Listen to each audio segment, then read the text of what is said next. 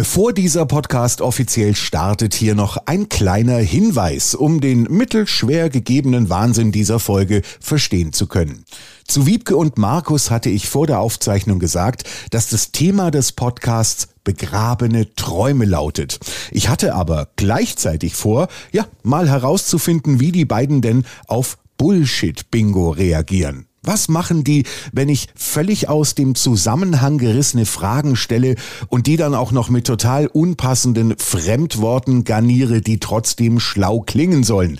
Denn äh, da wir ja immer alles eins zu eins in einem Stück aufzeichnen, konnten die ja auch nicht mal sagen, äh, drück mal bitte kurz auf Pause. Sag mal Sven, hattest du einen Schlaganfall? Nein, hatte ich nicht. Aufgeklärt habe ich das mit dem Bullshit-Bingo übrigens auch erst am Ende der Folge. Ja, nun denn, hier kommt das Ergebnis dessen.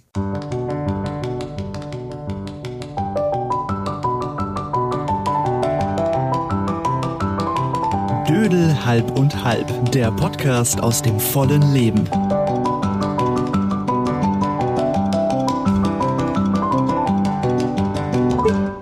Mir geht das immer noch so auf den Sack. Was? Diese Klimper. Ach komm, da ist doch so ein, schön. Da ist so ein Spoonman drin, der mit zwei Löffeln irgendwie diesen Takt Ich finde, der, dieser Sound beschreibt so uns alle drei.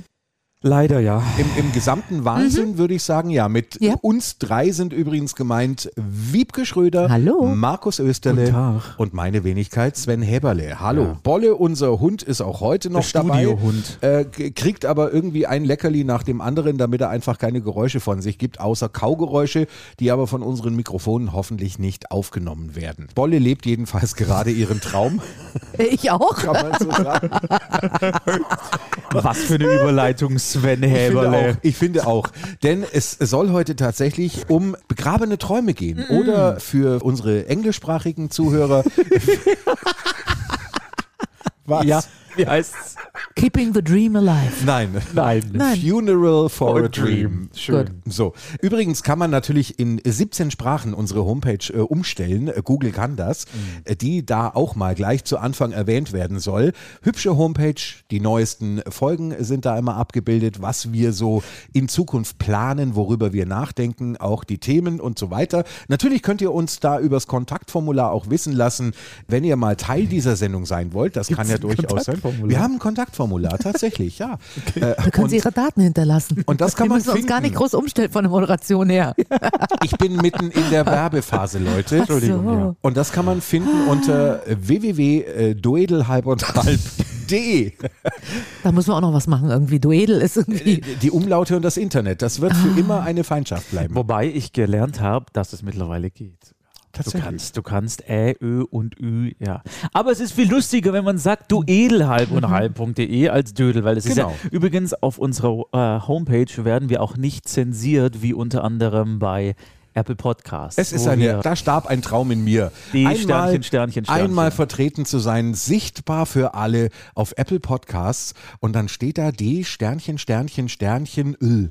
Also Ja. das Ödel Das in ist der wieder das Mitte ist komplett weg. Ja? Und damit bitte, wir haben doch niemals an das Gemächt gedacht, als wir den Namen kriegen. Null. Du, du hast den Namen rausgesucht und du hast nicht an das Gemächt gedacht, ausnahmsweise, ja. Okay. Wieso Können- legst du dich jetzt eigentlich hin? Weiß ich nicht, ich finde es total bequem gerade. Okay. Du nicht auch, Mausilein? Hauptsache, du äh, hast auch noch die richtige Ansprechhaltung für unsere Zuhörer. Immer. Bist noch bei der Sache. Es geht um Träume. Könnt ihr von euch behaupten, dass es diese partizipielle Partizipanz gibt? Woran?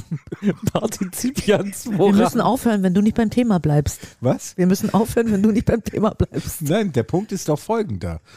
Ihr habt bisher noch nichts dazu beigetragen zum aktuellen Thema. das ist alles drei Minuten. Und drei Minuten sind nur im Internet gedödelt. eine Ewigkeit. Also wenn wir da nicht liefern, sind wir raus. Wie wollen wir jemals in die Spotify Hot 100 Podcast Charts entern, wenn ihr in drei Minuten nichts liefert? Naja, Felix Lobrecht schafft es auch in einer Stunde nichts zu liefern. Oh, Von da hat daher. aber die Nummer eins jetzt mal angegriffen. Ja, ja, immer. Von ganz unten hochgeschossen. Das sollten so wir nicht tun, weil das hat nichts mit Träumen zu tun. Am Goliath in die Wade gebissen gerade. Aber warum bist du da so ambivalent? Weiß ich nicht. Ich finde, ich finde, muss ich jetzt übernehmen. Wir reden jetzt nicht über Felix Lobrecht. Nein, wir reden über Träume. Ja. Ich finde, und jetzt, es kommt jetzt total großkotzig, glaube ich, rüber, was ich jetzt sage. Ist mir jetzt egal. Ich finde, dieser Podcast, und nicht nur, weil ich Teil des Ganzen bin, hat es verdient, den Traum zu leben, nämlich in die Spotify Top 100, zumindest auf Platz 100 zu kommen, Ihr wisst schon. um daran zu kratzen. Ihr wisst aber schon, dass die Wahrscheinlichkeit, dass wir den auch diesen Traum zu Grabe werden tragen Ja, müssen, aber eine relativ hohe ist. Aber ich finde es wichtig, dass man Träume hat, weil wenn du keine Ganz Träume wichtig. hast, dann hast du kein Ziel und dann steuerst du auf nichts hin, sondern treibst einfach nur wie so eine Holztür im Ozean, wo sich dann Kate Winslet und Leonardo DiCaprio drauflegen und einer davon runterrutscht und dann tot ist. Und das ist nicht schön. Da hast du recht, mein Lieber. Ja, aber es ist doch immer eine Spiegelung dessen. Du sagst irgendwelche Sätze völlig zusammenhanglos. Worauf willst du hinaus? Ist, Und dann wird deine Nase wieder so schweinchenmäßig hoch. Ist dir schon mal aufgefallen, dass Was? die Nase immer so hoch geht dann? wie soll ich meine hochgehende Nase selbst sehen können, weiß nicht. wenn meine Augen Hatte das noch über nie jemand Nase gesagt? sind? Dass die Nase so schweinchenmäßig wird? Pass auf, jetzt gleich. Siehst du? Richtig. Kann das gar nicht glauben. Aber was Nein. ist eine Spiegelung wovon?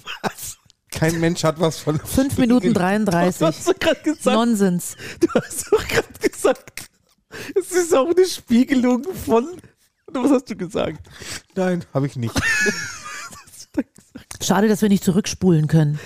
Richtig. Nein, der Punkt ist ja, wir nehmen hier ja tatsächlich eins zu eins auf, was passiert. Das wird ja nicht bearbeitet, das wird nicht geschnitten und so weiter und so fort. Was war das deine heißt Frage? also, wenn Markus Österle in irgendeiner Form Erinnerungsaussätze oder sonst was hat, dann sind die drin. Das ist so. Ich wollte als kleines Mädchen Nixe werden. Okay, sorry. Ihr seid so bescheuert. Ich kann darauf nichts sagen. Ich willst du elaborieren? Ich wollte Nixe werden. Ich habe vorm Einschlafen äh, wollte ich davon träumen und äh, mein erster Gedanke, wenn ich aufgewacht bin, da war ich drei oder vier Jahre alt, äh, habe ich geguckt, äh, ob ich schon einen Fischschwanz habe. Ihr seid so bescheuert. Sorry. Wirklich wahr. Das habe ich als kleines Mädchen, ich weiß, ich weiß ich nicht, Weißt weil ich, weil ich das du, Märchen von Hans Christian Andersen, die kleine Meerjungfrau, das war mein Lieblingsmärchen und ich habe ganz viel Meerjungfrauen gezeichnet und das war, hat, hatte für mich eine ganz besondere, ich habe auch eine ganz besondere Affinität zum Wasser. Äh, deswegen der Bezug dazu, dass ich unbedingt Nixe werden wollte. Wenn ich gefragt äh, wurde, kleine Kinder werden ja oft gefragt, was willst du dann werden? Später mal Nixe. Wenn du das nächste Mal an dir runterguckst, also auch in der Beschreibung, Gucke nenn's, ich, ob der Schwanz schon da nein, ist. nenn's bitte einfach Flosse. Das ist für uns alle besser. Was habe ich gesagt? Fischschwanz. Fischschwanz. Oh Mann, ey, ihr seid so blöd, ey. Das ist, das ist, und Ja, wolltest du ist, nicht Indianer oder Cowboy, Nein, Urlauber, Kosmonaut oder sowas werden? Nein, natürlich nicht. Ich kann deine perpetuelle Indulgenz nicht mal nachvollziehen. Da geht schon mal los, ja? Bei mir war es tatsächlich äh, Polizist. Und ich weiß nicht warum. Auch zum Fasching? Ich war, also das erste Mal, wo ich bewusst verkleidet war, war ich ein Marienkäfer. Ich glaube, Jeder meine, war mal Weil Marienkäfer. meine Mutter total süß fand, mich als Marienkäfer Natürlich. zu verkleiden. Wobei ich die Fotos gesehen habe mal und ich sah tatsächlich leicht knuffig aus, das muss ich sagen. Aber ich wollte tatsächlich Polizist werden. Ich fand es, ich fand es immer einen tollen und, und ehrwürdigen und wichtigen Beruf. Ich glaube, das war Würde. Das. In Würde. Du wolltest in Würde altern als Polizist. Nee, Sven, Nein, und du? tatsächlich. Ich, äh, also meine Kindheit war so glücklich ausgefüllt, dass ich also Dass du nicht- keine Träume hattest? Nein, ich musste mich gar nicht in irgendwelche Fantasie-Aphorismen äh, entfliehen, um zu Um ein, sagen, ein Fabelwesen zu werden. nein, um zu sagen, irgendwie, ich muss jetzt irgendwie mich aus meiner, aus meiner Unseligkeit befreien, indem ich irgendwie dies und jenes sein möchte.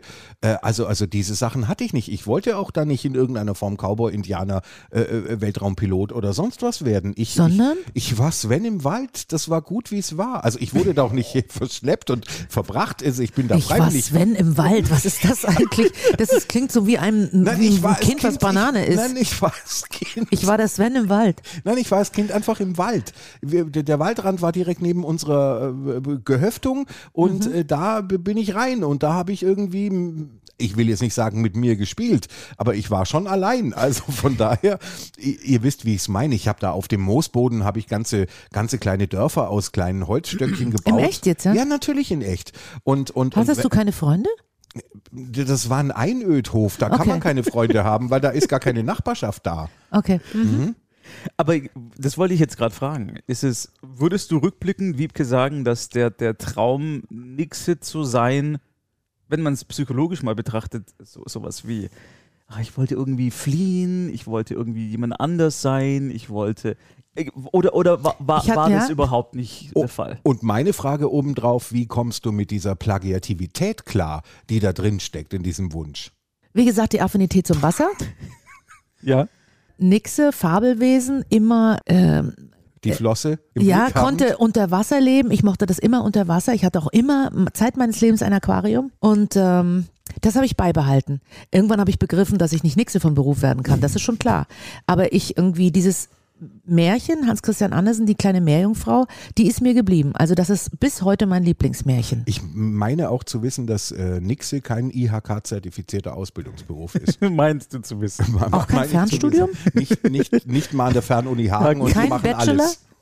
Aber gibt's das, gab es das bei euch auch im, im Erwachsenenalter, einen Traum, wo ihr sagt, den wolltet ihr erfüllen? Und es muss ja nicht mal beruflich sein. Das kann ja auch sein, ich wollte, keine Ahnung, mal einen Bungee-Jump machen, aber es hat aus diversen Gründen nicht mehr funktioniert, weil nur noch ein Bein vorhanden ist und das andere nicht aushält oder, oder sonstige Dinge. Ich wollte Sängerin werden. Ich wollte immer schon Sängerin werden. Ich hatte auch ganz früh schon musikalische Ausbildung, sowohl im Klavier als mit, äh, mit zehn Jahren auch Gesang. Mein Bruder hatte eine Klavierausbildung und eine Celloausbildung. Wir wurden von zu Hause schon sehr musikalisch erzogen in diese Richtung. Und äh, für mich stand fest, schon mit ganz jungen Jahren, ich äh, will Sängerin werden und ich habe dann auch Gesang studiert im Fach Klassik und bin dann, weil ich einfach zu faul war, ich bin, habe zu früh äh, angefangen zu studieren. Ich hätte erst einen Beruf lernen sollen und dann zum Studium. Ich habe einfach meine Studienzeit dazu benutzt, meine Jugend zu verlängern und habe das Leben genossen und habe dabei das Studium äh, ein bisschen vernachlässigt. Dadurch habe ich einfach die äh, Prüfungen, die die Qualifikationen bringen, als Solosängerin zu arbeiten, habe ich verpasst. Sonst wäre ich an die Staatsoper Berlin gekommen und ähm, dann wäre ich klassische Sängerin geworden. So hat sich das zumindest meine Mutter für mich vorgestellt und ich habe das dann irgendwie übernommen und dachte, das wäre dann auch mein Traum.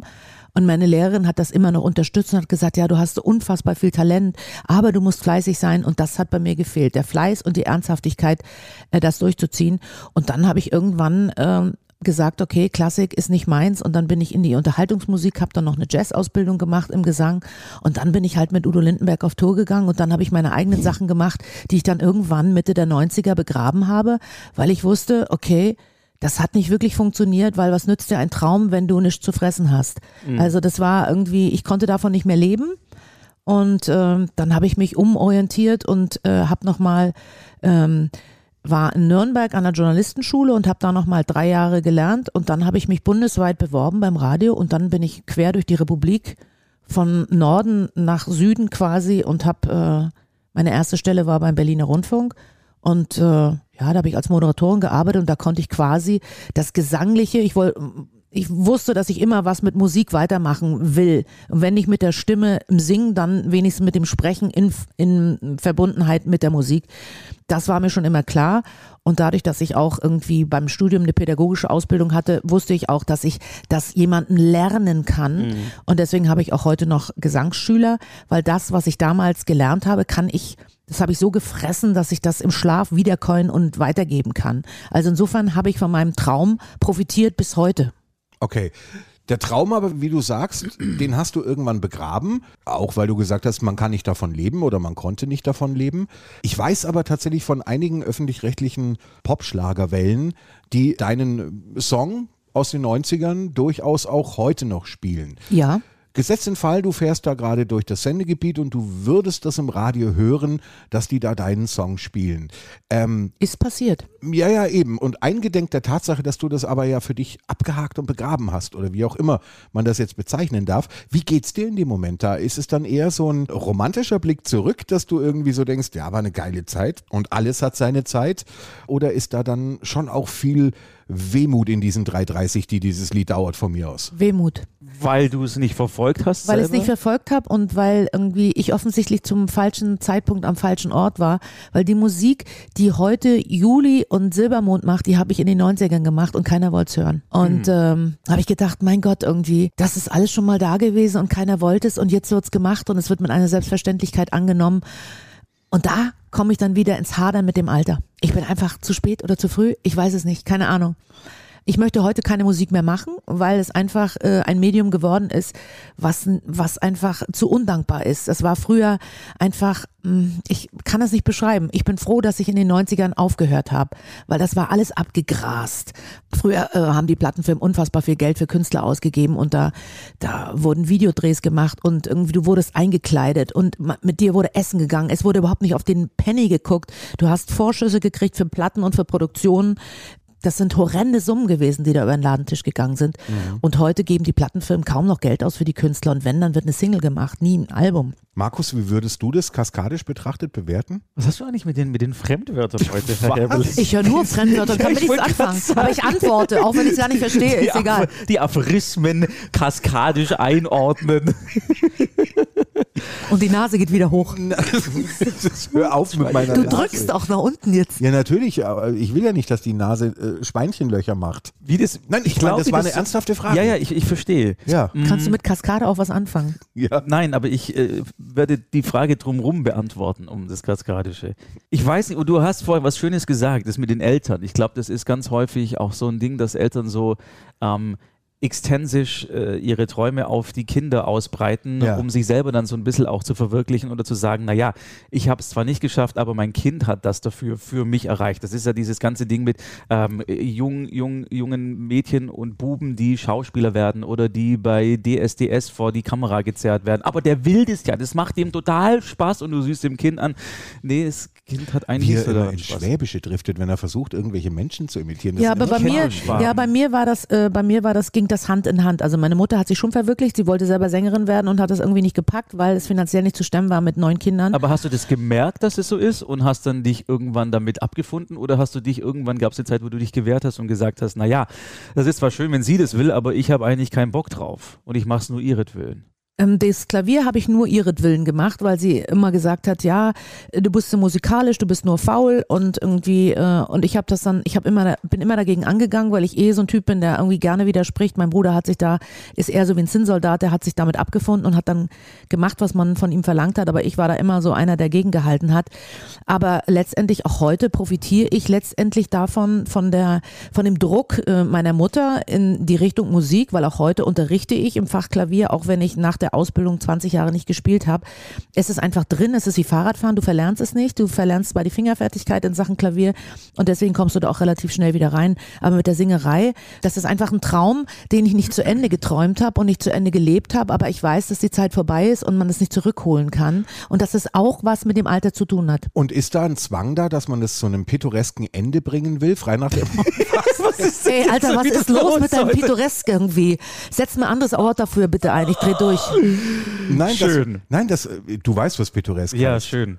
Ja, dass man es zu einem schönen Ende bringt, dass man einfach sagt, okay, ich, ich habe das zwar für mich abgesetzt und abgehackt und ich bin dann jetzt auch fein damit, also frei nach dem Motto, Nein, bin dass, ich diese, nicht. dass diese Wehmut gar nicht ist. Ich bin nicht fein damit, ich bin wütend. Dann bist du aber noch nicht in der pittoresken Phase, in der Nein, du sein bin ich solltest. nicht.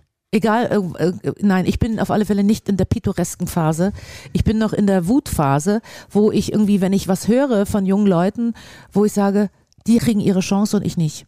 Also da bin ich noch wie so ein bisschen bockig. Aber Ja, ist es nicht so, dass man, dass es total, also ich glaube, es ist wichtig, dass man Träume auch begraben kann, weil das ist ja auch Du weißt ja, mit, wie gerne ich sehe, singe. Ich weiß, wie gern du singst und wie gut du singst. Und deswegen nervt mich das, dass ich nie eine Chance, eine richtige Chance bekommen habe. Aber du hast ja in anderen Bereichen eine Chance, Ja, die du sehr hab- gut auch ergriffen hast. Ich habe ja auch irgendwie meine zwei Platten gemacht, die dritte leider nicht veröffentlicht, aber die zwei Platten gemacht, die äh, für meine Begriffe zu der damaligen Zeit äh, erfolgreich waren in Sachen Deutsch, weil es gab damals noch nicht so viel deutschsprachige Sänger. Ähm, heute ist das ja anders. Und äh, immerhin Platz 61, fünf Wochen lang in den Charts. Da standen die Leute in dem Plattenfilm schon Kopf. Also da äh, weil da waren Michael Jackson etc. pp. Solche Leute waren Madonna und so weiter waren in den Charts und an denen bist du eh nicht vorbeigekommen. Und äh, danach hat sich das ja immer gerichtet nach den Airplays, die du hattest im Radio. Und nach den Verkäufen. Und insofern waren deutschsprachige Künstler in den, in, in den Top 100 erstmal, war schon irgendwie, ja, das war schon eine Party wert. Die Frage aber trotzdem, die ich habe natürlich, was ist die Intention im Sinne von, willst du, weil du könntest ja dein Glück irgendwie komplettieren, indem du einfach sagst, okay, dann stelle ich mich auf eine Dorfbühne und beglücke die Menschen mit Gesang auf der Bühne. Oder ist es schon dieser Fame, um den es da geht, dass man einfach sagt, okay, aber nur mit einer richtigen Platte und in der ZDF-Hitparade hast du auch den Fame, der offensichtlich zu diesem Bild dazu zu gehören scheint ich möchte gern ein Musikprojekt für mich, was auf mich zugeschustert ist, womit ich mich komplett identifizieren kann. Ich möchte eine Band, ich möchte auftreten, ich möchte keine Hallen füllen, ich will keinen Plattenvertrag. Das habe ich alles gehabt, das braucht man alles gar nicht. Ich möchte einfach nur das Erlebnis des Sängers haben, des Vortragens haben, des, äh, des sich präsentieren haben. Ich bin einfach eine Bühnensau und äh, ich konnte mich eigentlich nie richtig ausleben. Ich hatte zwar viele Live-Konzerte mit Edo Zanki damals auch und auch alleine eine Tour. Also es ist schon etwas irgendwie was man entweder liebt oder überhaupt nicht auf die Reihe kriegt. Und für mich ist es das Ein und Alles, wenn ich auf die Bühne gehe und dann geht's Licht aus und bam und ich kann das machen, was ich für mich, wo ich sage, das kann ich am besten. Aber du hast ja äh, im Radio auch eine Bühne jede Woche in, in der Sendung, mhm. wo, wo Menschen dir zuhören, wo Menschen auf dich reagieren, positiv oder negativ ist egal, aber zumindest nehmen sie dich als Person an, lassen dich in ihr Leben, indem sie dir zuhören und dann auch eine Reaktion zeigen. Reicht dir das nicht? Nein. Äh, sie singt ja nicht. Aber selten. Warum, warum ist dir Singen so wichtig? Weiß ich nicht, weil es aus der Seele kommt. Sprechen nicht. Nee. Das ist für mich so ein Bedürfnis, ich kann mich am besten über äh, Singen ausdrücken. Hast du die Songs selber geschrieben, die mhm. Texte? Mhm. Das heißt, du hast immer in den Platten, die du veröffentlicht hast, auch sehr viel von dir selber reingepackt. Das bin ich. Das heißt, wenn ich mir jetzt eine CD von dir damals anhöre, mhm. dann bekomme ich quasi die Wiebke von mhm. vor. Äh, von 1992 Jahren. und 1994. Wenn du dir heute einen Aircheck von dir anhörst aus der damaligen Zeit, hast du dann dasselbe Gefühl oder ein ähnliches Gefühl wie bei der Musik oder ist es was Nein. komplett anderes? Das ist für mich oberflächlich, weil das nichts von mir ist. Ha, huh. again interesting. Ich hätte eine Frage, die für mich wichtig ist, um das Ganze auch verstehen zu können. Oft begräbt man ja äh, Träume gar nicht offiziell, sondern äh, irgendwann merkst du halt, hm, irgendwie gibt es gerade keine Möglichkeit mehr, diesen Traum irgendwie weiter mhm. zu verfolgen oder zu neuem Leben zu erwecken. Aber gerade wenn wir jetzt die Zahlen 92 äh, und 94 gehört haben, ja, dann äh, mag man ja mal ein paar Jahre Pause danach haben. Und da ist man ja aber schon wahrscheinlich noch getragen von dem Gedanken, naja, ich muss nur dieses Setting hier ändern, da ein bisschen an den kleinen Schrauben drehen und dann bin ich 98 mit dem neuen Ding wieder da. Also da ist ja offiziell bei dir selbst innerlich noch nichts beerdigt. Äh, ich kam 96 mit dem dritten Album, was leider nicht mehr veröffentlicht wurde, weil es nicht den Anforderungen der Plattenfirma entsprach, weil es in eine Musikrichtung ging wie Silbermond und Juni. Mhm. Und ähm, die Plattenfirma hatte sich etwas die anderes aber vorgestellt. Fürs Protokoll damals noch gar nicht gab. Nein. Silbermond und Juni mhm. kamen ja später. Die kamen ja später, na ja, klar. Genau. Ich hatte quasi äh, revolutionäre Musik. Äh, die Texte waren für die Plattenfirma zu depressiv und äh, zu negativ und äh, sie wollten in eine völlig andere musikalische Richtung. Und ich wollte eben in die Richtung äh, Deutsch, Rock, Pop. Das wollte man nicht und deshalb gab es keine Vermarktung dieser Platte. Es gab keine Fernsehsendung, die man akquirieren konnte und man saß quasi in der Sitzung, im Meeting und wusste nicht, was mache ich jetzt mit dieser Platte? Wie bringe ich die jetzt an Mann? Dadurch, dass es äh, keine ähm, Fernsehsendung für diese Platte gab, hat man gesagt, okay, äh, ähm, unsere Wege trennen sich. Mhm. Und äh, das war für mich äh, ganz, ganz schwer, weil ich habe da drei Jahre an dieser Platte gearbeitet äh, wirklich mit Songs, eigenen Songs geschrieben, mit den Musikern, wie das so ist, im Park gesessen mit der Klampfe irgendwie und äh, uns kasteit da und äh, es ist ja auch so ein bisschen Seelenkarussell und es ist so ein bisschen irgendwie die Hose runterlassen, wenn man eine Platte schreibt, sowohl Text als auch Musik. Es ist einfach von einem selbst. Das, äh, wenn man das selber nie gemacht hat, dann kann man das vielleicht auch nicht so nachempfinden. Aber es ist ein großer Teil von einem selbst, den man da abgibt, den man preisgibt. Und ähm, das dann plötzlich nicht zu veröffentlichen und das liegt dann brach, das liegt bei mir zu Hause und wenn ich das heute höre, dann äh, könnte ich nur noch brüllen, weil es so weh tut einfach und ähm, ja, das ist einfach schwer und äh, viele sagen, ja, warum singst du nicht und warum hast du nie wieder angefangen? Weil einfach die Zeit weiterläuft und man selber sich in eine andere Richtung bewegt. Ich habe dann einfach die Umlaufbahn gewechselt. Ich habe dann auch meinen Sohn bekommen und äh, für mich war klar, dass die Priorität in dem Fall auf meinem Sohn liegt und ich äh, die musikalischen Interessen zurückstelle.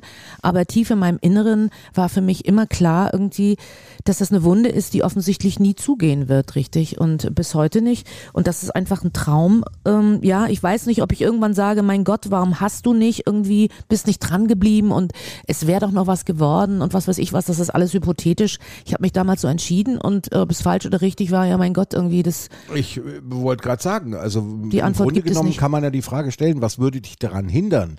Äh, Ich bin zu alt, um, um auf den Podcast vom, vom letzten zu kommen.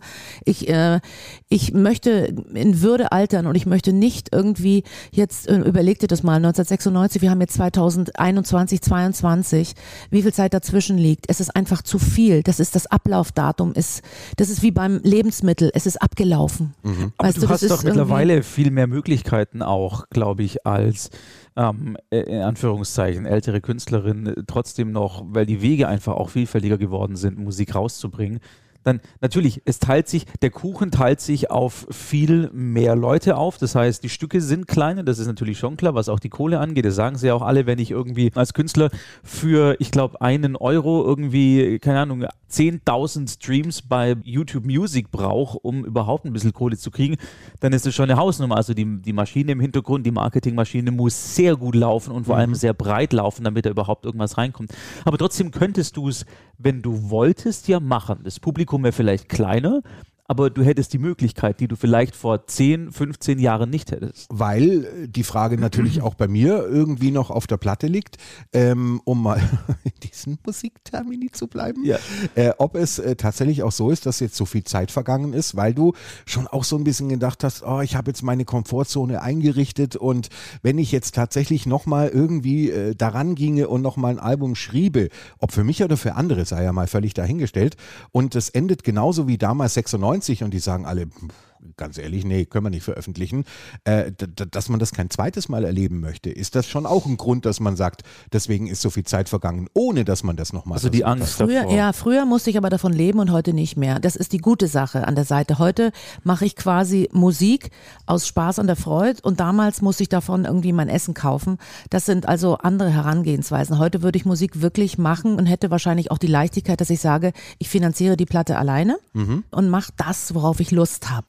Aber man möchte natürlich auch die Platte rausbringen, man möchte ein Feedback haben, man möchte irgendwie äh, ja, und diese Jungfräulichkeit, die es beim ersten Album hat und die Leichtigkeit, die es hatte, als man jung war, in Anführungsstrichen, als die Schubladen in dem Lebensschrank noch quasi teilweise leer waren, diese Zeit gibt's einfach nicht mehr und man kann Dinge nicht wieder zurückholen und man kann Dinge nicht nachholen und das, was ich damals gefühlt habe und den Schmerz und alles, was ich erlebt habe, kann ich nicht reproduzieren auf das Jahr 2021. Auch wenn ich jetzt andere Dinge erlebt habe und ein Buch schreiben könnte äh, über die Zeit, die jetzt äh, zurückliegt, habe ich manchmal das Gefühl, ich habe einfach nichts mehr zu sagen. Und trotzdem möchte ich noch singen, weil ich denke, eigentlich bin ich noch viel zu jung, dass ich nicht mehr singe. Aber ich habe nicht mehr den Mut. Ja, also zu jedem Traum gehört ja dann auch der Mut, dass man das Ganze dann umsetzt, was man sich vorstellt. Ja, in gewisser das, Weise schon. Und Das ist diese- schwierig. Das, da hat schon die Jugend und äh, das Mittelalter viel mit zu tun. Ich meine, ich kann nur jedem, der irgendwie in der Art äh, Traumverwirklichung unterwegs ist, auch in Sachen künstlerischen Sachen, kann ich einfach nur sagen, dranbleiben. Ich war ja äh, zeitlebens, seit ich ihn kenne, war ich ja äh, tatsächlich immer auf Markus neidisch. Äh, ganz einfach deshalb, ja, ja, tatsächlich, äh, weil der seinen Traum ja ähm, verwirklicht und gelebt hat. Markus ist ja Lehrer geworden. Unglaublich, Du hast dir aber ganze Zeit wahr. überlegt, von wem reden die jetzt oder wie? Ja, ich habe gerade überlegt, warum, warum er neidisch auf mich war. Das fand ich interessant. Nee, ich glaube, es war für dich mal ein Traum, Ja, ich habe der zum Albtraum wurde oder was, was, was ist passiert? Naja, es war, es war ja beide. Also mein jetziger Beruf, bei, beim Radio zu arbeiten, äh, moderieren zu dürfen, redaktionell Tätigkeiten ausführen zu dürfen und das Lehrersein. Ich habe das versucht, zumindest mal zu reflektieren, ob das tatsächlich auch das ist, was ich will. Also ob das wirklich Träume gewesen sind oder ob ich da einfach nur zufälligerweise reingeschlittert bin und es halt mach. Und aber es war, ich habe meine Abi-Zeitung. Wie ein Walross lässt er sich Ich weiß. dem Couchtisch nieder. Was wie ist, im wenn du da nicht mehr hochkommst? Nein, ich habe mich einfach nur auf den Boden gesetzt. Ja, sehr gut. Äh, ich habe meine alte Abi-Zeitung gefunden Das und schon merkwürdig ich weiß, das aus. war lustig, ich muss gerade so lachen. Sein Traum ist es, wieder hochzukommen. Äh, in meiner Abi-Zeitung stand drin, ähm, wird, wird später mal seine eigene Morningshow im Radio haben. Und als ich das gelesen habe, war ich erstmal schockiert, ähm, weil ich es ja tatsächlich schon ein paar Mal gemacht habe, die Morningshow. Es ist zwar nicht meine eigene, aber ich durfte es zumindest mal machen. Und ich fand es interessant, dass offensichtlich da in, in der Abi-Zeit irgendwie dieser, dieser Gedanke, beim Radio arbeiten zu können, schon sehr weit vorangeschritten war, habe aber dann die sichere Alternative gewählt, nämlich ein Lehramtsstudium, weil ich gedacht habe, so, naja, wenn du verbeamtet bist, und das kam auch, glaube ich, ein bisschen von meinen Eltern so, such dir was Safes aus, Wieder dann hast Eltern. du, genau, Mhm. dann hast du kein Problem. Wobei sie es, glaube ich, nie gesagt haben, aber es war zumindest so vom Gefühl her da. Und es war auch nicht schlimm, weil Lehrer war, war ein cooler Beruf. Ich habe es dann fünf, fünf Jahre gemacht und dieses beim Radio zu sein, ist dann aber natürlich das genaue Gegenteil, Mhm. weil du ganz anders arbeitest, du, du hast ähm, ein, ganz anderes Publikum im besten Fall und auch die, die Arbeit an sich ist komplett anders, teilweise auch identisch. Du versuchst einen langweiligen Inhalt irgendwie interessant zu machen, wenn wir irgendwelche verkaufte Kacke da äh, on air Mhm. anpreisen müssen. Aber ich hatte, ich hatte nie wirklich einen, so wie du zum Beispiel, einen Traum, der länger als, ich würde mal sagen, zehn Jahre im, im, in der Zukunft liegt. Weil ich immer auch heute noch jemand bin, der sehr im Moment lebt oder zumindest sich dahin treiben lässt. Ich Das fand heißt, es bedurfte keinerlei Rekonvaleszenz bei dir. Was? Pittoreske Rekonvaleszenz ja, mit der Kaskade. Keinerlei. Also ich, be du ich bewundere deine, deine klimaktischen Fragen.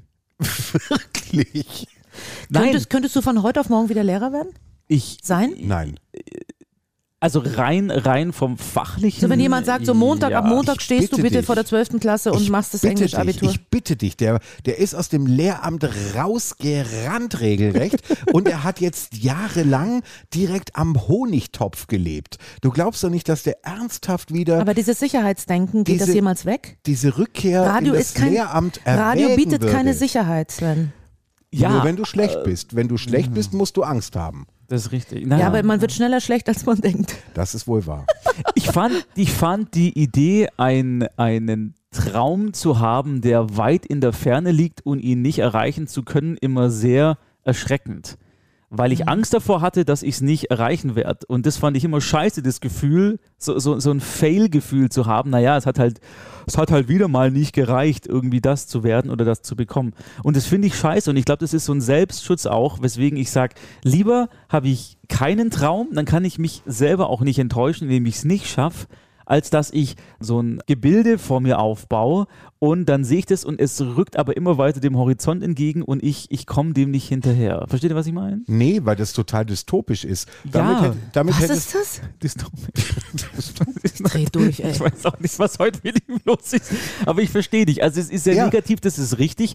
Wobei ich es nicht als negativ sehe, sondern ich sehe es als was Positives. Der Punkt ist aber doch, wenn du jetzt sagst, die Angst vor dem Begräbnis des Traumes Mhm. ist offensichtlich größer, wenn ich dich richtig verstanden habe, als irgendwie einen Traum zu haben, den ich dann auch in irgendeiner Form, und der darf ja auch langfristig irgendwie in der, in der Erfüllungsstrecke laufen, äh, zu haben, das ist doch fürchterlich. Das meine ich mit dystopisch. Ich fand oder ich finde Lebenspläne, wie es auch teilweise Freunde von mir haben oder gehabt haben, die gesagt haben, so, ah ja, wenn ich dann 30 bin, dann bin ich verheiratet und dann habe ich Kinder und mein eigenes Haus und so dieses typisch hast du nie schwäbische. gehabt? Ja, doch, ich hatte es schon, aber ich habe dann relativ schnell gemerkt, naja, so, so, so toll ist es gar nicht, sowas zu haben. War schon schwierig mit den Frauen. War, richtig, genau. Und, Und und, die das brauchst du Kinder für kriegen Kinder. dann sowieso, ja. Außer halt einmal drüber und dann, aber das ist ja auch nicht so toll. Das will man ja auch jetzt nicht irgendjemandem antun.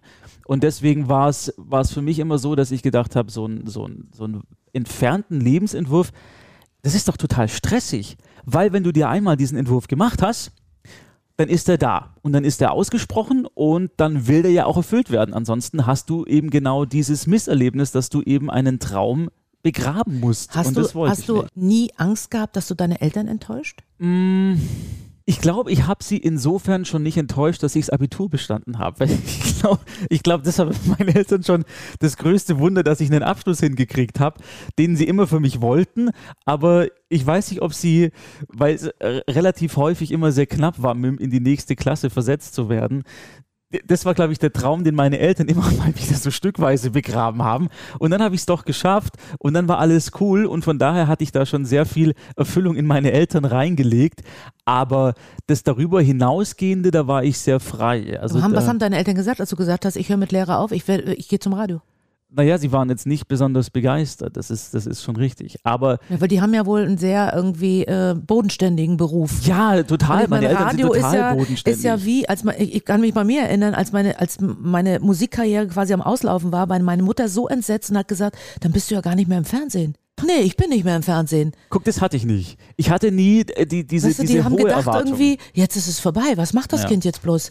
Die hat ja gar nichts gelernt. Die hat studiert und ist in Anführungsstrichen Popstar geworden und hat nichts Bodenständiges, kein Jodeldiplom. Ja, sowas endet im Podcast. Ja. Katastrophe.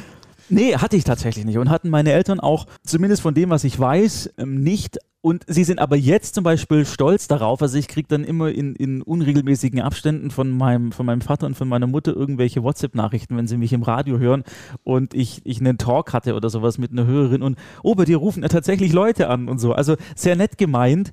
Ähm, und, und, und wenn ich bei meinen Eltern bin und wir zusammen irgendwie Mittagessen oder mein Bruder auch da ist zu Festen oder Geburtstagen und so weiter und man darüber redet, dann, dann ist es schon so, dass sie sagen, oh ja, das ist cool, sie mögen es und sie mögen es auch auch von Freunden darauf angesprochen zu werden, dass sie mich im Radio gehört haben. Also dieser Stolz, den Eltern ja dann haben, der ist schon da. Und ich glaube, der ist sogar jetzt noch mehr da, obwohl der Beruf an sich weniger im Ansehen hoch ist als der des Lehrers.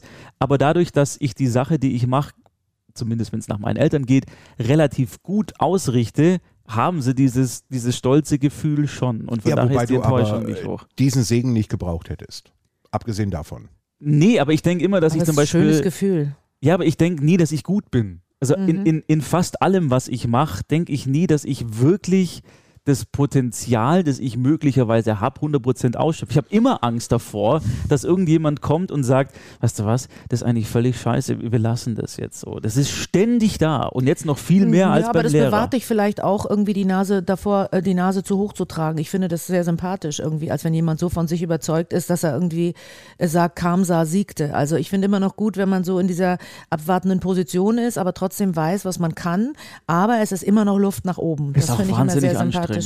Ich möchte übrigens bei dieser Gelegenheit mal äh, ein anderes Podcast-Thema vorschlagen für irgendwann und zwar fatale Spontanentscheidungen könnte der Titel lauten. Ich meine, man darf nicht vergessen, ich saß auf einer wirklich bequemen, gemütlichen Couch ja. und hatte für mich und mein kleines Leben die Vision, wenn ich auf dem Boden sitze, dann ist es noch geiler und noch lässiger und stelle aber jetzt seit ungefähr sieben Minuten, die ich das da unten sitze, ne? fest, dass einfach irgendwie für so einen 55-jährigen Hintern so ein Boden ganz schön hart ist. Aber der Hund liebt dich da auf dem Boden. Guck mal, wie Bolle ja. dich Aber du bist ziemlich feiert. ungemütlich. Ich weiß, es schmerzt. Ischias, es schmerzt und alles. Und du musst jetzt noch hochkommen. Und jetzt habe ich Angst, wenn ich jetzt wieder hochgehe, ja dass dann mein Pulli so unglücklich verrutscht, dass man dann auch noch den Kessel sieht. Das wird nicht ausbleiben und wir werden lachen. Nein, das, deswegen bleibe ich lieber hier sitzen und brech mir den Arsch. Echt, ja? Ich dreh durch. Aber wie ist es denn bei dir, Sven? Du als 55-jähriger weißer Mann, der bestimmt auch mal in seiner Jugend äh, Träume gehabt hat, ist von dem, was du dir erträumt hast, für dich selber was in Erfüllung gegangen oder ist das alles Sven auf dem Wald gescheitert? Ja. Also ich hatte schon natürlich meine Träume. Das ist, äh, äh, ich bin froh, dass ich den nicht verwirklicht habe. Die Pornobranche ist heute sehr überlaufen, finde ich. Wir sind auch froh. Ich dachte, das Nein, war ein das war Witz. Gemein, das war kein Witz. Also grundsätzlich, wenn War das du so, echt kein Witz? Na Moment mal, wenn du so vor Ah. dich hin pubertierst, dann denkst du grundsätzlich schon irgendwie, und jetzt waren ja appetitmachende Filme im Internet waren ja noch gar nicht erfunden, weil das Internet selber noch gar nicht erfunden war, Mhm. aber man wusste, sowas existiert und man, und man dachte so pubertierend vor sich hin und, und da ist ja irgendwie die Bereitschaft zur Begattung ist ja dauerhaft gegeben in dieser Lebensphase. Da dachte man dann schon, wie geil ist das denn? Irgendwie Spaß haben und noch Geld dafür kriegen, hurra. Äh, aber Wer war dein Vorbild? Was? Was? Ich hatte keine Vorbilder. Aber das ist doch krank, so zu denken. Als Berufswunsch Pornodarsteller, irgendwie, das habe ich noch nie gehört. Weder vom Männchen noch vom Weibchen. Du bist der Erste, von dem ich höre, dass der in der Pubertät den Berufswunsch hatte, ich möchte Pornodarsteller Das werden. habe ich ja noch ist das nie gesund? gehört. Also du hast aber auch noch nie einen Pornodarsteller interviewt. Ich habe wenigstens schon mal Dolly Buster ein Mikrofon vor die Nase gehalten, als sie noch irgendwie Ja, aber die wollte doch bestimmt nicht Pornodarstellerin werden, die wollte bestimmt irgendwas anderes werden. Das ist doch die Frage. Aber man kann doch nicht je- jedem einzelnen Pornodarsteller unterstellen, dass er äh, da nur reingerutscht ist, sondern da mag es sicherlich ja. viele ge gegeben haben. Als Berufswunsch äh, glaube ich nicht. Jetzt, Schön. dass es viele gegeben haben mag, die das bewusst als Entscheidung äh, so haben wollten. Ja, Und weil nichts anderes geklappt hat vielleicht. Aber so Moment. von Anfang an irgendwie äh, äh, Augen auf bei der Berufswahl gibst du an, ich möchte gern Pornodarsteller werden. Also ich meine irgendwie, Ich glaube, für Sexhungrige, was es ja als, äh, ähm, ich will nicht sagen Krankheit, aber als zumindest. sexsüchtig ist eine genau, Krankheit. Ist Ja. eine Krankheit, okay. Ähm, gibt, ich glaube, für die ist es dann schon irgendwie, wenn du, wenn du zu deinem, wenn du Geld verdienst damit, dass du Mit deiner Sucht quasi. befriedigst, genau, die Sucht, warum nicht? Nee, ich wollte tatsächlich vom Traum her Kameramann werden. Und ähm, ist, also so richtig Kameramann entweder beim Fernsehen oder beim Film. Ich habe keine Ahnung, warum ich das so reizvoll fand, weil grundsätzlich ist es ja so, dass ja damals in diesen Fernsehstudios hat man ja zwischendurch mal so eine Kamera und einen Kameramann gesehen. Also ich rede jetzt vom Fernsehen der späten 70er, ja. Und da waren das irgendwie, das waren gefühlte KUKA-Roboter, die man da irgendwo äh, mit, mit, mit riesenschweren Rollen von, von links nach rechts rutschen musste, inklusive Kabelträger, der irgendwie, äh, damit verlegt man heute irgendwie die Glasfaserversorgung für mittelgroße Städte, was damals nur dieses Kamerakabel gewesen wäre. Und das war jetzt irgendwie, glaube ich, körperlich relativ anstrengend. Und ich verabscheue körperliche Anstrengungen jedweder Form, auch in Form von Arbeit. Deswegen sitzt du jetzt hier unten Deswegen auf dem Boden. sitze ich unten auf dem Boden und kann dann nicht nach hinten kippen, weil eben die Couchsitzfläche jetzt gerade meinen Rücken stützt. Der Punkt ist aber, dass ich äh, tatsächlich den Traum nur aus einem Grund nicht verfolgt habe. Erstens, das Internet war noch nicht erfunden und ich konnte nicht googeln, was muss man denn da machen? Wie wird man Kameramann? Das ist ja gar nicht so einfach rauszufinden, wenn Internet nicht erfunden ist. Das vergessen die Menschen immer, dass wir mal durch Zeiten gegangen sind, wo es eben kein Internet gab. Aber wir mussten durch diese Zeiten gehen. So und irgendwann kam ich dann tatsächlich mal zur Berufsberatung des Arbeitsamtes und dann habe ich da mal nachgefragt. Und dann haben die gesagt, naja, Kameramann ist kein Ausbildungsberuf. Und da sage ich, na was denn dann? Und dann hieß es, du musst tatsächlich Fotograf werden. Und, und das ist die Grundvoraussetzung Okay. von der Ausbildung her. Gar nicht gewusst. Ja, um danach Kameramann werden zu können. Also das ist dann so als Fotograf der Quereinstieg. Mittlerweile gäbe es das wahrscheinlich als Ausbildungsberuf. Damals, wie gesagt, in den, in den frühen 80ern eben noch nicht. Aber hast und du dann dann hatte ich, begraben, Und dann dann? hatte ich, und dann habe ich sofort von heute auf morgen den Trauerflor geklöppelt und Mhm. habe gesagt, den hänge ich da jetzt an diesen Traum ran. Einfach deshalb, weil ich keinen Bock auf eine Fotografenausbildung Aber hatte. du hattest schon den zweiten Traum auf Lager. Ich hatte, nein, ich hatte einfach die Horrorvorstellung von irgendwelchen debil grinsenden Brautpaaren, von irgendwelchen Babys, die auf Lammfälle gelegt werden und wo ich einfach nur denke, ich will das nicht fotografieren müssen, nicht drei Jahre lang. Hast du durch den, durch den Trauerschleier dann schon den nächsten Traum gesehen oder, oder kam das erst später? Nee, ich habe dann tatsächlich äh, auch, auch äh, der, der Auferlegung der Eltern folgend Fleischerei-Fachverkäufer gelernt. Aber ist denn, ist denn Wolltest du Eltern das? Na, schon genau? Natürlich nicht. Ja, aber, Aber du warum hast hast du es das denn gemacht. Naja, da war halt einfach so der, der, der Zwang da. Also wir haben halt immer gerne Wurst gegessen daheim.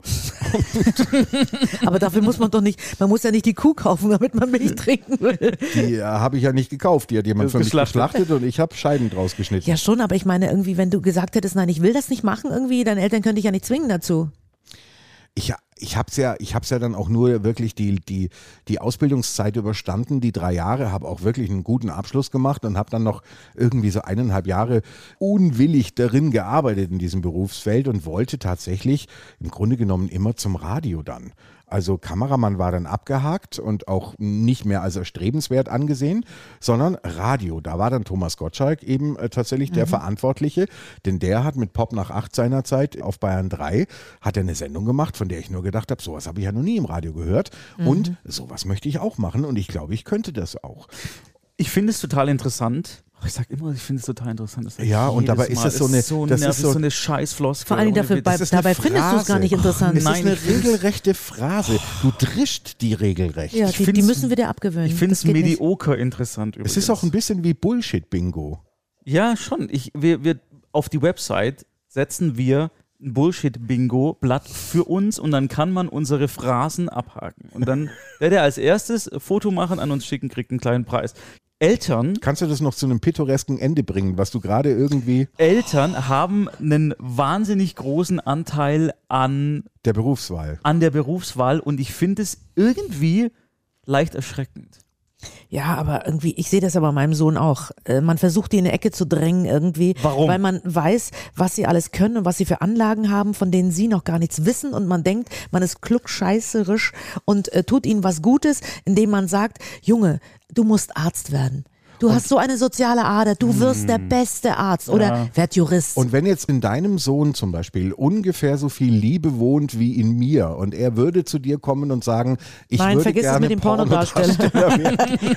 Dann würde ich sagen, Alter, hast du? einen Knall? Ja, im besten Fall ja. Im besten Fall ja. Ja, den Knall. Also stell dir mal, stell dir mal vor, die Eltern sagen irgendwie, werde Pornodarsteller und das Kind wird das auch. Er ist hochgekommen. Sorry, Sven. Aber das, der Gesichtsausdruck war gut.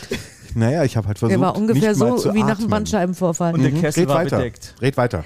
Verstehst du? Ich meine, äh, wer möchte das irgendwie? Also ich finde, also zwischen Pornodarsteller und Jurist liegt ja eine ganze Menge. Ja, aber wenn du als Eltern natürlich das Potenzial, das vermeintliche Potenzial äh, von Deines von Kindes kind spürst. siehst und spürst und so weiter, warum lässt du es das nicht selber erfahren und spüren und dann auch verwirklichen? Ah, weiß ich nicht, weil man sie vor bestimmten Dingen bewahren will und denkt, man weiß alles besser als, so als ein typisches Elternschwein irgendwie. Okay. Man denkt immer, man hat die Weisheit mit Löffeln gefressen irgendwie. Man möchte ihnen den Mustopf ersparen, man möchte ihnen die Quälereien und die Schmerzen ersparen, die natürlich, wenn du auf die Fresse fliegst, irgendwie logischerweise äh, hinten dranhängen.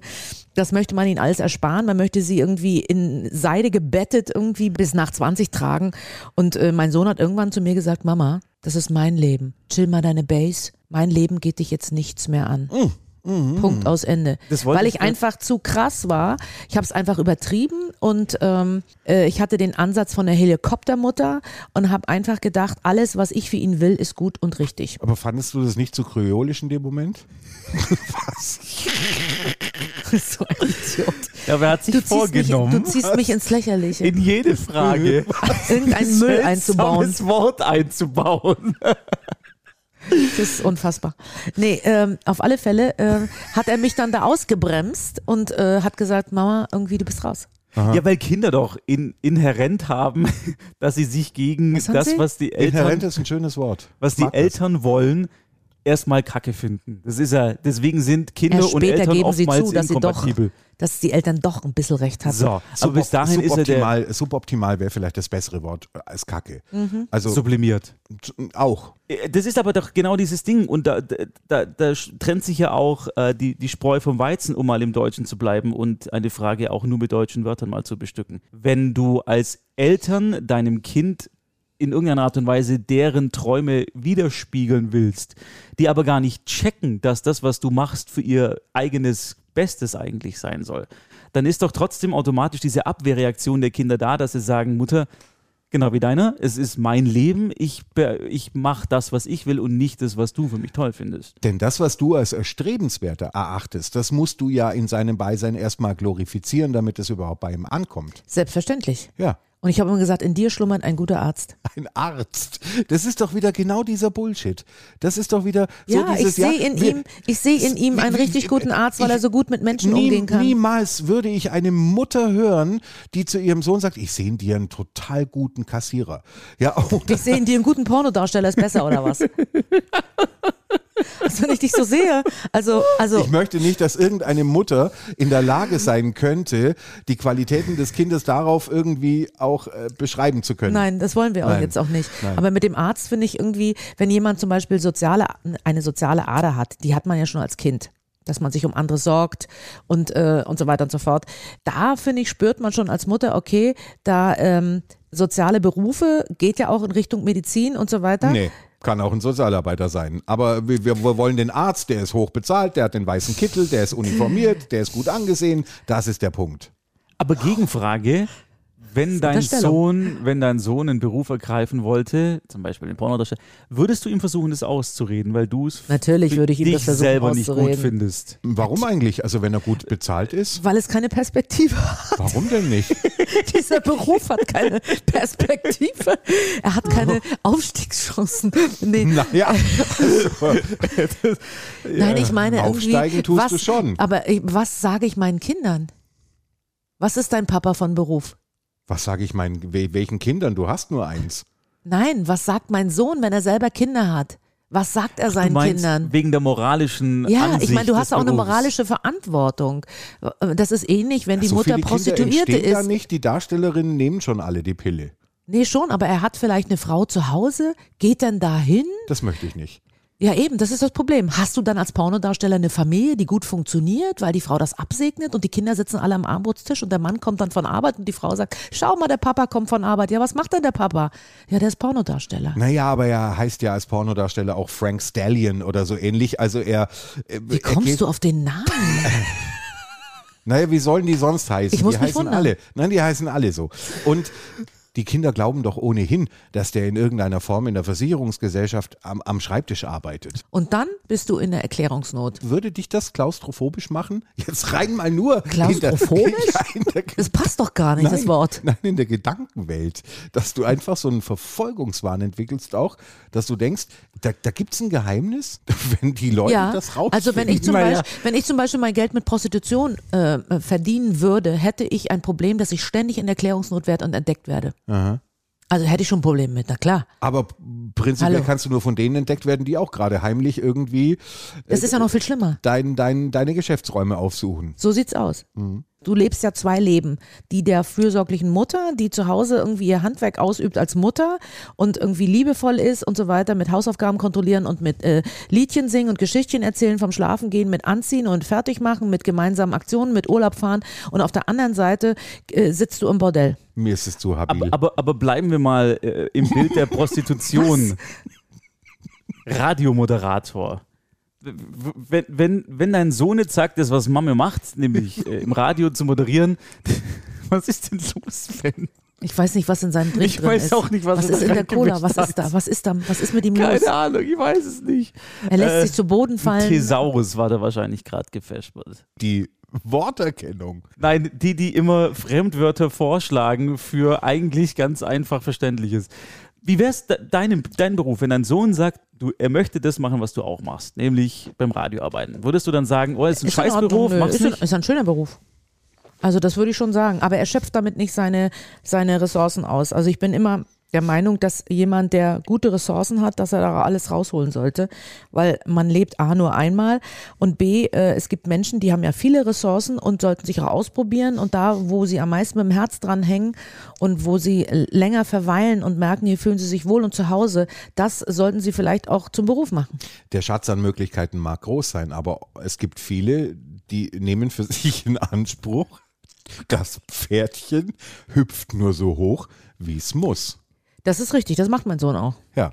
So. Also der irgendwie gibt sich mit Mittelmaß zufrieden, was mich als Mutter dann ja auch zur Raserei bringt. Aber äh, er hat einen Traum, den er jetzt verfolgt, den ich nicht wirklich nachvollziehen kann, aber er hat den, er verfolgt den, er ist da ganz akribisch dabei und äh, jetzt lasse ich ihn da irgendwie auf das Ziel zu rennen und äh, ja, werde danach sagen, du, wenn es geklappt hat, werde ich sagen, okay, es ist deins, wenn nicht, muss ich trotzdem auch was sagen, was ja. Böses. Ja. Wie fassen wir das denn jetzt zusammen, die Erkenntnisse? Ja, dass es sich wirklich lohnt, seine Ziele zu verfolgen, aber dass man zwischendurch auch mal abweichen kann und einfach irgendwie anderen Dingen nachhängen kann. Und ich finde, man muss auch mal vielleicht, ähm, wenn man einen Traum hat, auch mal ausbuchsen und bestimmte andere Sachen machen. Ich würde es zusammenfassen mit dem Satz, die Eklektik der Dinge ist divers. Drück den Knopf. Nein, tue ich nicht. Dann sag noch was anderes. Ja, Jetzt kommt die Schweinchennase wieder, siehst du es? ich verrate euch kurz was. Ich muss wusste, dass da irgendwas kommt. Es muss Also, ein Ende haben. Es ist so, wir haben immer gesagt, wir sprechen den Podcast ja wirklich eins zu eins in einem Rutsch durch. Der wird nicht bearbeitet, Bin der gespannt, wird nicht, kommt, der ja. wird nicht geschnitten, sondern der wird einfach Pause, fertig, abspeichern, reinstellen. Wir haben früher Web. mehr Musik gehabt. Wir haben viel mehr Musik gehabt beim Radio, aber ist ja alles nicht besser geworden. So, und dieses Mal werde ich ihn aber tatsächlich noch nachbearbeiten müssen. Warum? Denn ich werde, bevor wir den Podcast starten mit diesem kleinen Klavier, werde ich den Hörern noch verraten müssen, dass wir zwar offiziell das Thema begrabene Träume hatten, dass ich aber trotzdem einfach auch mal rausfinden wollte, wie reagieren denn meine zwei Podcast-Freunde, wenn ich einfach nur einen Podcast lang Bullshit-Bingo vom Feinsten spiele. Quatsch.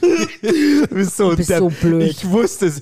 Ohne Witz, ich habe bei der zweiten, nach der zweiten Frage gedacht, äh, also entweder, äh, entweder hat er irgendwas wirklich in seinem Drink oder er hat von irgendjemandem eine Aufgabe bekommen, uns möglichst dämliche Fragen mit seltsamsten ausgedachten Fremdwörtern zu stellen.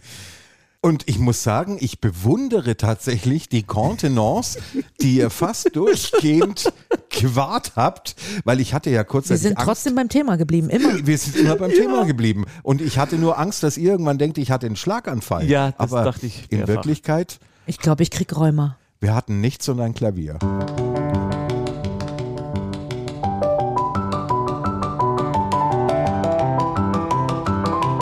Das war Dödel halb und halb, der Podcast aus dem vollen Leben.